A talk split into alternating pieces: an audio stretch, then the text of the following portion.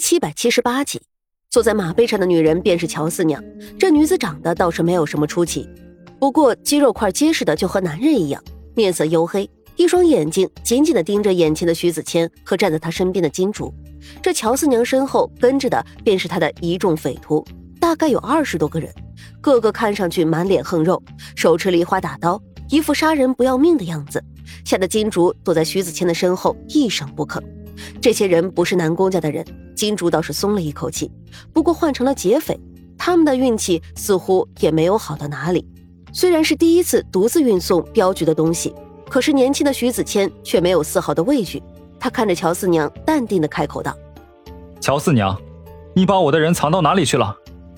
乔四娘微微笑了笑：“你这小子也知道我乔四娘绝不轻易杀人。”不过最近山头上的兄弟们可是饥渴难耐啊，四娘我也是手头紧张，你如果方便的话，就把这次押送的金银珠宝赶紧拿出来，我保证，你的兄弟一人不少，毫发不伤。哈哈，徐子谦笑了笑，他看着看金竹，微微勾起嘴角，开口道：“四娘，这一次你怕是失算了，我押送的不是金银，也不是珠宝。”而是我身边的这位姑娘，你说什么？乔四娘眯起眼睛，看着金主冷笑一声：“哼，别以为我乔四娘是这么好糊弄的。这姑娘看上去可不像是什么皇亲国戚。”没错，她就是个丫鬟。徐子谦点了点头：“四娘好眼力，而且她家也不过就是个富贵人家，所以你这一趟算是来赔了。”乔四娘一听，贝齿紧紧的咬紧，看着徐子谦，一字一句的说：“你个兔崽子，不要糊弄老娘！老娘可不相信你们这么多人大动干戈的走一趟，就是为了送一个丫鬟。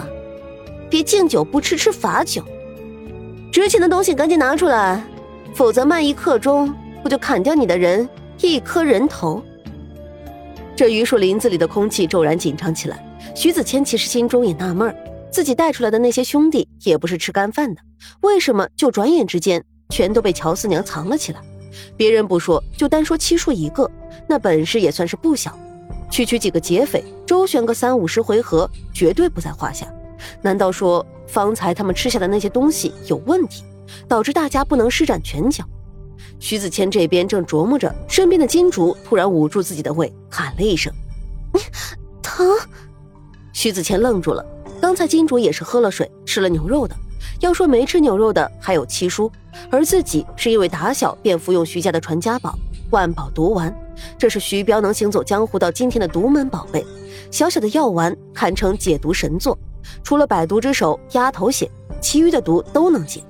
那七叔现在去了哪里呢？他为什么也被活活擒住？就在徐子谦愣神之际，乔四娘翻身下马。像男人一样摆着身体走到他们面前，看着徐子谦面色儒雅，肌肤光滑，他陡然眯起了眼睛，放肆笑道：“哈哈，小子，想让我放了你的那些人，还有一个办法，那就是你跟我上山。”哈哈哈哈身后一众人等全都大笑起来。徐子谦明白乔四娘的意思，陡然脸色大变，厉声呵斥：“四娘！”你不要胡说八道！我敬你是个长辈，所以让你三分。如果你继续这样胡搅蛮缠，不说人话，就休怪我不客气了。乔四娘身后，一个身高马大的黑大个冲着徐子谦扬起了梨花大刀，怒吼道：“你小子真是初生牛犊不怕虎，也不看看我们四娘是什么人！我必须好好教训教训你，来吃我一刀！”这黑大个说完，就从马背上跳了下来。举着梨花大刀，冲着徐子谦当头劈了下来。徐子谦下意识地将身体躲到一边，顺手将金竹护在身后，又把腰中的一把双刃宝剑迅速拔了出来。按理来说，两个人交战，长刀必定比宝剑更占优势。可徐子谦打小习武，便用的是这把剑，现在握在手里，那是如鱼得水。眼看着梨花大刀劈到自己的身上，徐子谦一把短剑正刺对方心口，身子稍微一偏。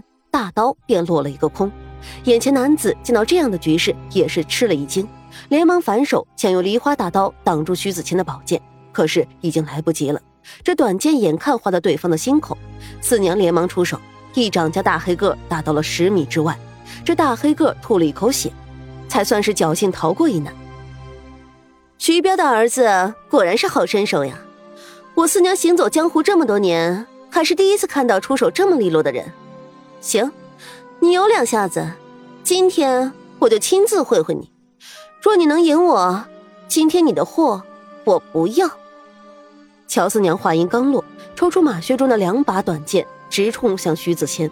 徐子谦知道，女人用双剑的都不好惹，更何况这眼前的女子是乔四娘。早听爹说过，乔四娘断剑的厉害之处在于速度惊人。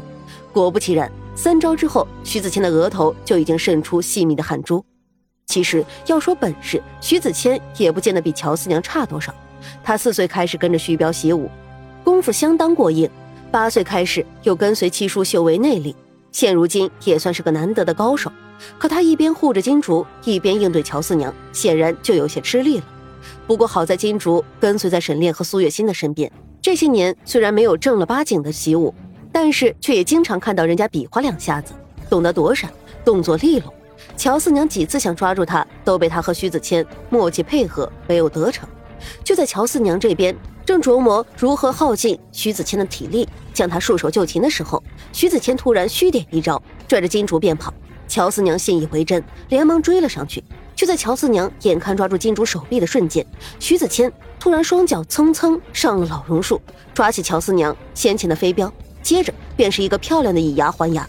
乔四娘断然没有想到徐子谦会玩这一手，连忙躲闪，却已经来不及。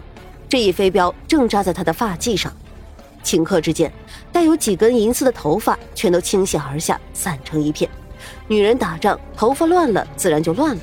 四下又有风吹来，乔四娘看不清楚徐子谦的动作，很快败下阵来。俗话说“擒贼先擒王”，徐子谦怎肯善罢甘休？一把按住乔四娘的胳膊，将她手中兵器夺下。说：“你把我的人藏在哪里了？放他们出来！”乔四娘只得点头答应，声称棺椁和人都在灌木丛后面的土坑里。徐子谦压着乔四娘，带着金主走了过去。果不其然，土坑里已经中毒的兄弟们个个捂着心口，面色苍白，不敢乱动。解药给我。徐子谦看着乔四娘，毫不含糊的说道：“牛肉里是你下的手脚，解药你一定有。如果没猜错，你这药是断魂散。”服用后习武之人不敢有大幅度动作，对吧？算你知道的多。乔四娘没好气的把断魂散的解药交了出来，不过她很快开口道：“那个老头可不是我下的药啊。”乔四娘说的老头便是七叔。徐子谦定睛一看，这才发现土坑深处一叔面色灰黑的躺在那，而且嘴角还在淌着血。